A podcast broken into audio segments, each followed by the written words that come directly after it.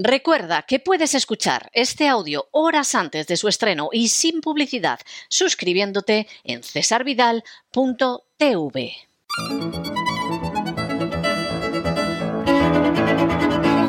Palabras al aire con Sagrario Fernández Prieto.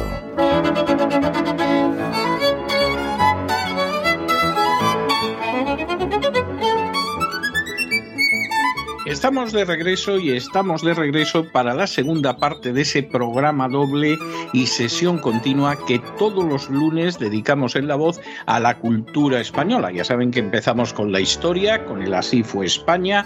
Hoy hemos estado revisando cómo era la situación de los pobres judíos bajo la monarquía católica visigótica que desde luego era todo menos envidiable. Y luego ya saben que llegamos a esa segunda parte en la que Doña Sagrario nos guía sobre el uso correcto del español. Bueno, pues ya ha llegado Doña Sagrario y todos atentos para escucharla y tomar notas.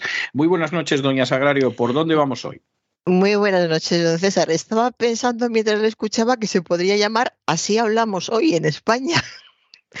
Pues continuando escondiendo, pero ya no, no, no, esto es palabras al aire desde hace mucho tiempo y ya tenemos cierta solera, hay que mantenerla. Pero bueno, como coletilla no está mal, la utilizaré de vez en cuando o la utilizaremos. Pues así, así hablamos.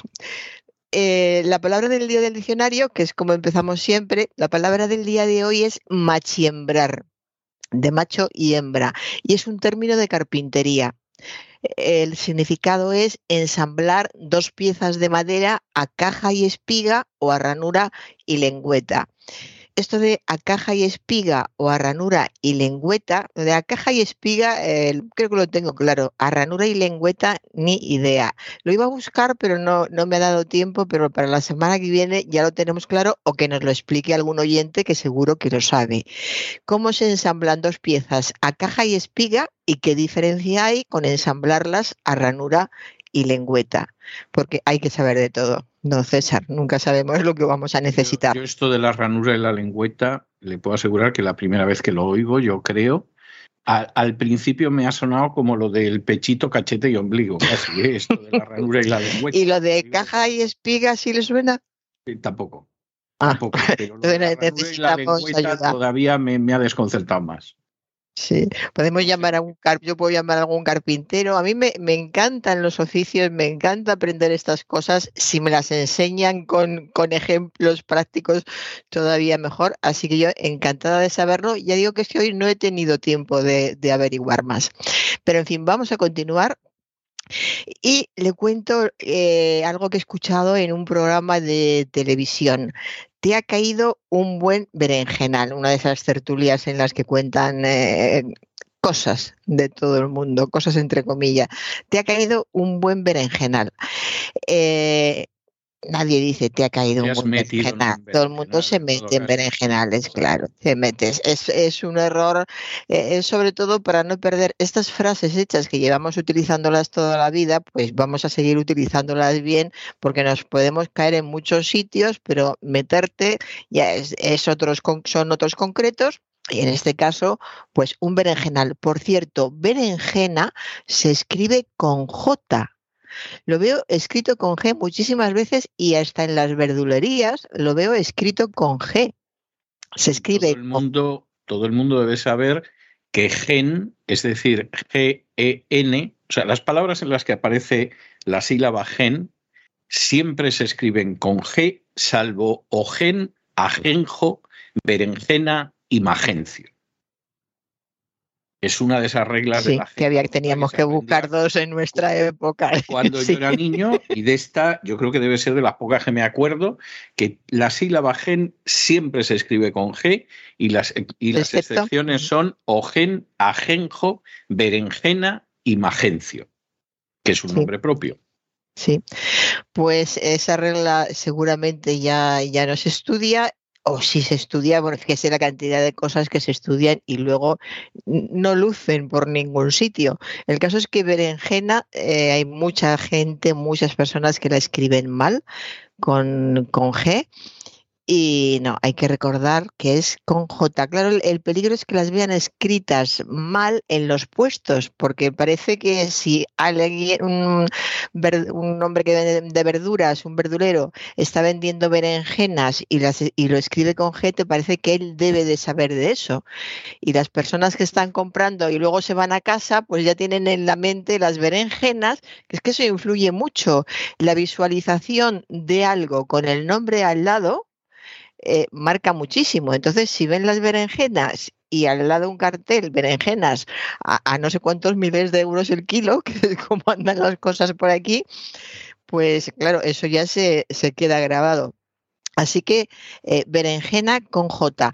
Y meterse en un berenjenal es eh, meterse en un embrollo, en un jaleo, en, en, un lío, cuando alguien se mete además en un lío del que puede salir mal parado. O sea, no es que te metas un lío, es que te va a costar mucho trabajo salir de él y si sales vas a salir muy mal.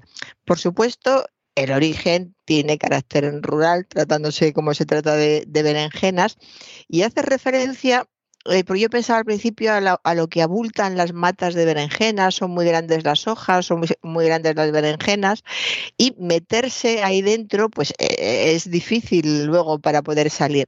Pero no, la expresión hace referencia a esas pequeñas pero muy afiladas espinas que tiene la berenjena en el, en el cáliz, en la parte de, de arriba, podríamos decir y es lo que hace que si alguien las va a recoger y no tiene el suficiente cuidado y una conveniente protección, pues puede salir bastante arañado y dolorido.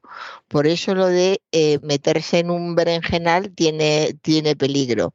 Entonces hay que prestar atención al meterse en un berenjenal, pues en caso contrario puede tener negativas consecuencias. Sería la explicación de, de la frase. Por cierto, la berenjena es una planta muy curiosa, es, interesante porque se cultiva desde hace más de 2.000 años y su origen es el sudeste asiático. Empezó eh, a nacer en el sudeste asiático, empezaron a cultivarla allí, la transportaron y la introdujeron en África los mercaderes árabes y desde allí, desde África, se extendió a todos los países europeos que tenían el clima más cálido, porque es una planta de clima cálido.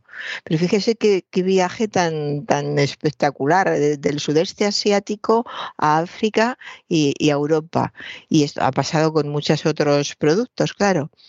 Y de aquí a algo que mm, también a veces eh, se dice sin pensar mucho y se dice fuera de lugar, y esta me la ha preguntado alguien, y lo de meterse alguien en camisa de once varas, porque yo creo que alguna vez lo hemos explicado ya, pero nunca viene mal repetir. Esta locución verbal, muy coloquial, no te metas en camisa de once varas, significa inmiscuirse en lo que no le incumbe o no le importa a alguien. ¿Por qué la palabra vara? ¿Qué es esto? Una camisa de 11 varas. Pues vara hacía referencia en otros tiempos muy lejanos a una unidad de medida. Se usaba, fíjese, en la Castilla medieval para medir las piezas de confección de ropa y una vara equivalía a 83 centímetros actuales con cierta diferencia según las zonas, pero aproximadamente 83 centímetros actuales. No, Lo sé que... si sabe usted sí. que por supuesto esa vara, puesto que era una medida castellana, se llevó a las Indias. Mm. Y eh, en el caso de Cuba se dio la curiosa circunstancia de que la vara iba dentro de una caja y alguien tomó como medida de la vara la vara más la caja y la vara cubana era distinta de la castellana. O sea que si aquellos 83 centímetros todavía más, pues fíjese. claro, eh, el sentido de la frase es que 11 varas son aproximadamente 9 metros de ahora. Efectivamente. Entonces, claro, 9, metros es mucho para una camisa. Meterse alguien en camisa de 11 varas es meterse en una camisa demasiado eh, grande y fuera de, lugar. Y continúo con un tertuliano eh, que decía, bueno, es, un, eh, es un error muy, muy feo. Eh, últimamente lo, lo, oigo mucho, como cada vez se cometen más, más errores. Ya no, no, sé a qué se debe esto, porque es, es muy básico. Esas veces yo me paso la vida diciendo, este chico, pues bueno, habrá, hecho estudios primarios, habrá hecho algo más, porque habrá estudiado periodismo, en fin, no sé. el primero es un tertuliano, se han aumentado los ingresos de las, em, de las empresas, lo cual que la economía no va tan mal. Lo cual que, lo cual que la economía no, no va tan mal. Y el otro es un reportero que dice, le han pasado a planta, lo cual que parece que está mejor. Lo cual que es un vulgarismo eh, muy, eh, muy feo, eh, muy mal utilizado y de esos vulgarismos que dice mucho de quien está hablando, aunque lo digan en televisión, aunque lo diga un reportero o lo diga un tertuliano. mucho umbral, que además debía de pensar que quedaba bien utilizarlo. Sí, pero umbral con tal de llamar la atención ya sabemos que es cualquier cosa. Bueno, pues el pronombre relativo cual no debe utilizarse, no debe emplearse nunca junto a qué van a dejar de dárselo, lo cual que me parece un error. Esto escrito en un, eh, es un ejemplo tomado de un diario de, de, gran difusión. Y también es incorrecto el empleo de lo cual, lo cual que en lugar de por lo cual. Ha vuelto sin manta de la que tirar, lo cual que no le va a contar nada tal. De modo que cuando veamos la necesidad o sintamos la necesidad de decir lo cual que, debemos de tener muy claro que hay que sustituirlo por así que, de modo que, eso quiere decir, se han aumentado los ingresos de las empresas, así que la economía no va tan mal. Le han pasado a planta, de modo que parece que está mejor. O le han pasado a planta, eso quiere decir que está mejor. Se han aumentado los ingresos de las empresas, eso quiere decir que la economía no va tan mal. O así que que es más, es más breve. Y el, resto, lo demás, olvidarlo. Y sigo con otro reportero de, televisión. Las declaraciones han sido una bofetada a mano abierta al gobierno. Esta tengo mucho interés en comentarla aquí porque yo es la primera vez que escucho esto de una bofetada a mano abierta. Yo sí lo he oído. Yo, sí lo he oído, pero quisiera saber cómo es una bofetada a mano cerrada. Sería un puñetazo. sería, un puñetazo. Pues fíjese que se recoge, por ejemplo, bofetada de cuello vuelto, que es una bofetada que se da con gran violencia. Bofetada de cuello vuelto es que es tan fuerte la bofetada que te da la vuelta a la cabeza. Un bofetón. Eh, un bofetón es lo que sería, creo yo, la bofetada a mano abierta, un bofetón. He buscado por muchas partes diferentes, he hecho un par de preguntas a personas y, nadie lo había escuchado nunca. Luego está darse de bofetadas algo con, con otra cosa o eh, también se dice que alguien no tiene media bofetada o ni media bofetada. O que salieron a bofetadas. Yo sí he escuchado la expresión a mano abierta. ¿eh? Lo que pasa es que siempre me ha parecido redundante, porque es para decir, ¿y, cómo se da la bofetada si no es a mano abierta? ¿no? Pero sí, pues ocasionalmente sí lo he escuchado. Yo, eh, yo nunca, sí he escuchado bofetada con toda la mano. También. Le, dieron una bofetada con toda la mano, que yo creo que es la que más se parece, ¿no? A, la, inicial. Pero una bofetada con toda la mano también es, raro para mí. Un bofetón, sí, pues le dieron un, bofetón y a mano abierta nunca, nunca lo había escuchado. Y eh, cambio por completo para hablar al contrario, todo lo contrario, de una palabra muy moderna. Hay que tener en cuenta siempre las dificultades eh, que tienen las personas mayores para entender muchas veces eh, lo que hablan en los programas de televisión. Si son muy mayores ya tampoco hacen mucho caso y simplemente escuchan y les da igual lo que escuchen. Pero a veces eh, sí les llama la atención. Por ejemplo, el otro día un tertuliano dijo, después voy a pasar el, link. Y una persona mayor dijo, pues, pues, eso será que le, que le va a pasar el que el, el, micrófono, una carpeta o qué. Y yo, no, es, es, un enlace, un enlace. ya no quieren saber más. La verdad es que todas estas explicaciones a las personas mayores les sobran, no las entienden y, no, hay necesidad. Pero fíjese qué fácil, porque hay veces que los, los, los anglicismos están ahí y, hay que utilizarlos porque, porque cumplen una misión muy concreta y no hay palabras para, no se ha encontrado una palabra rápida y eficaz para sustituirlos y nuestro, nuestra lengua está llena de anglicismos, lo va a estar todavía más y está pasando con otras muchas lenguas. Pero en este caso, después voy a pasar el link. El link es el enlace. ¿Qué dificultad hay en decir después voy a pasar el enlace? Y entonces, aunque la persona que lo escucha no sepa qué es eso de pasar un enlace ni a qué se refiere, no hay nada que le haya sonado eh, extraño. Por ejemplo, hay personas mayores que ya dicen con mucha naturalidad la tablet. Sí, Alguien tiene una, una tablet para, para, ver, eh, para ver algo o míralo en la, en la tablet y se maneja mejor, claro, es una cuestión de, de visión, mejor con la tablet que, que con el móvil. En fin, pues eh, voy a pasar el enlace en vez de pasar el link. Siempre que podamos, es como una lucha, es una batalla perdida. El, el, inglés se va a extender cada vez más, cada vez lo vamos a usar más, nuestros hijos lo van a usar, lo usan más que nosotros y nuestros nietos nos van a hablar en un idioma que vamos a entender difícilmente. A mí lo que me da pena me da cuando tenga un día nietos y no entenderlos.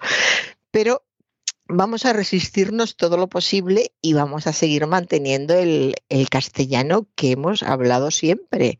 Porque hay muchas veces que para, para, adaptarse, para que la otra persona esté, esté a gusto, a veces también para mostrar que se está en el mundo actual, eh, nos adaptamos a estas palabras que van llegando y así poco a poco se van introduciendo todavía más. No, no, todo lo contrario.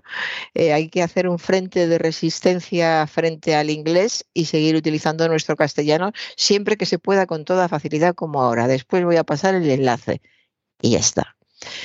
Eh, eh, continúo. Una presentadora participando en un concurso. Es una presentadora eh, fue muy conocida durante un tiempo. Yo hacía mucho que no la veía y fue una señora que nos dejó muy buenos gazapos para este programa. Entonces, cuando la vi el otro día por la noche, dije, hombre, mira, sí, pensé, y parece que tal.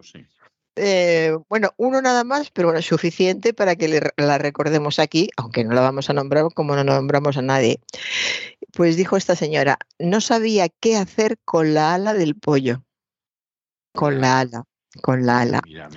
Ala, con la ala. Es que cuesta trabajo, que, que por eso precisamente vamos a explicarlo. Ala es un sustantivo femenino. Si vemos el plural, en plural decimos las alas porque es femenino. Pero para evitar la cacofonía o más bien la asimilación que se produce en el singular, el singular sería la ala y la ala no suena bien, entonces en singular se usa el artículo en masculino, el ala, y en plural el femenino, las alas. Pasa con otras palabras, con otros sustantivos que empiezan por A que tenemos el arte, las artes, el alma, las almas, el ave, las aves y así muchas más. Y no sabía qué hacer, esta pobre mujer no sabía qué hacer con el ala del pollo. es que esa cuesta trabajo, porque como es algo tan cotidiano, lo de las alas de los pollos, el ala del pollo, no sabía qué hacer con el ala del pollo, tenía que haber dicho. Y eh, voy a una expresión que yo no dejo de hablar de ella para denostarla y convencer a la gente de que no hay que utilizarla, pero cada vez se utiliza más y ya lo he dicho aquí, la tengo mucha manía. Esta es la vista desde mi hotel, pero ni tan mal, ni tan mal ha llegado y se ha quedado, no va a haber manera ya de que, de que esto cambie. No entiendo cómo se introdujo de una manera tan, tan, potente, cómo se extendió tanto y tan rápidamente, porque es una cuestión de hace muy poco tiempo. ¿Y por qué en vez de decir, esta es la vista desde mi hotel, pero ni tan mal, no dicen, esta es la vista, no está nada mal. Esta es la vista, no está mal. esta es la vista. Yo creo que está bien si es lo que quieren decir, porque hay quien dice que ni tan mal no es, no está mal, es que está bien, es como, es una ponderación, pero está bastante bien. Pues cada vez se oye más y además está empezando a aparecer escrita, en perdón, en escrita en, periódicos, en reportajes, en crónicas periodísticas, en publicidad también se, escucha, ni tan mal.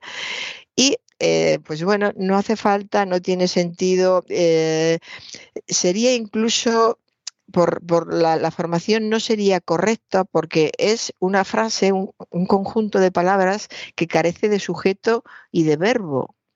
Ni tan mal, no tiene sujeto y no tiene eh, verbo. Y se utiliza como muletilla, es lo malo. Cuando algo se utiliza como muletilla quiere decir que sale en cualquier momento, venga a cuento o, o no venga a cuento. Y hay quien dice que lleva ya bastantes, eh, bastantes años, unos cuantos años. A mí me parece reciente, por lo menos a mí me ha empezado a molestar hace dos o tres años, pero a lo mejor ha empezado a utilizarse antes. Eh, como es una muletilla, se va a mantener hasta que llegue otra más moderna que la sustituya y vamos a ver cuál es la otra y cuándo llega, pero no, no hay nada que hacer.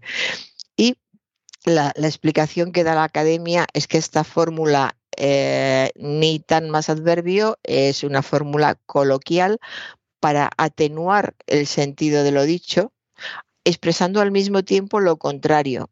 Ni tan mal quiere decir relativamente bien. Igual que ni tan lejos quiere decir relativamente cerca. Sí, eso lo sabemos, pero lo que no vemos es la necesidad de decirlo de esa, de esa manera. De modo que aquí continúa el, el ni tan mal, y eh, el significado más correcto y equivalente sería, no voy a decir que no, estas son mis vistas desde mi hotel, no voy a decir que no están bien.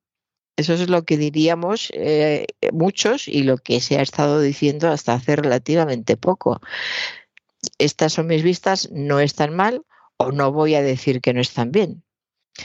Y eh, un contra más mejor, un vulgarismo que sigue extendiendo, extendiéndose muchísimo, no se extiende, ya lo dice cada vez más gente con, con la mayor naturalidad.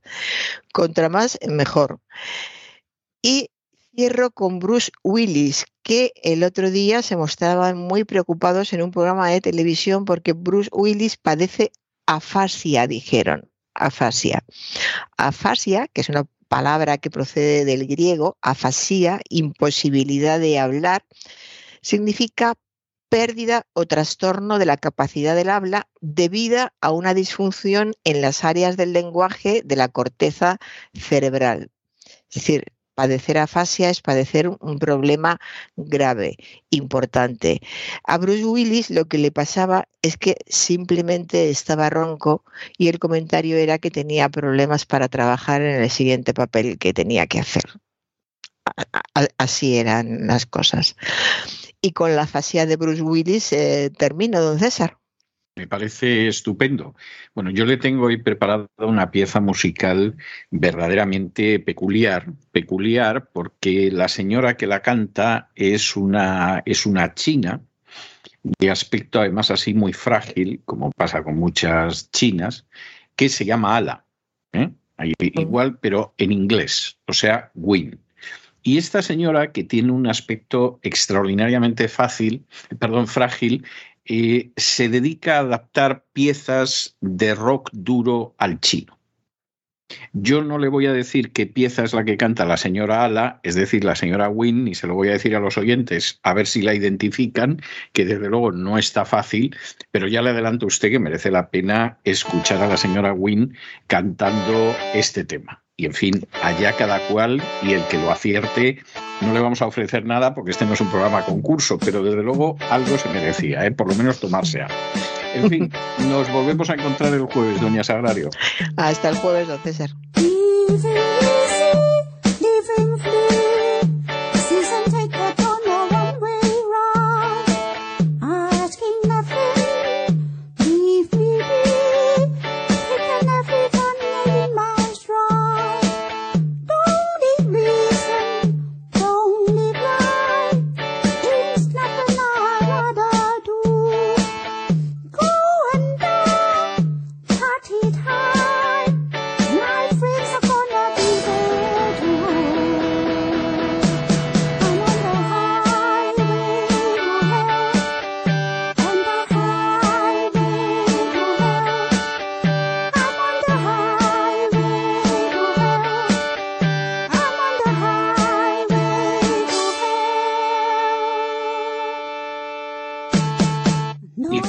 Compases de esta canción cuya identidad no les vamos a revelar, a ver si descubren ustedes lo que canta la China Win, hemos llegado al final de nuestra singladura de hoy del programa La Voz. Esperamos que lo hayan pasado bien, que se hayan entretenido, que hayan aprendido incluso dos o tres cosillas útiles y los emplazamos para mañana, Dios mediante, en el mismo lugar y a la misma hora. Y como siempre, nos despedimos con una despedida sureña. God bless you. Que Dios los bendiga.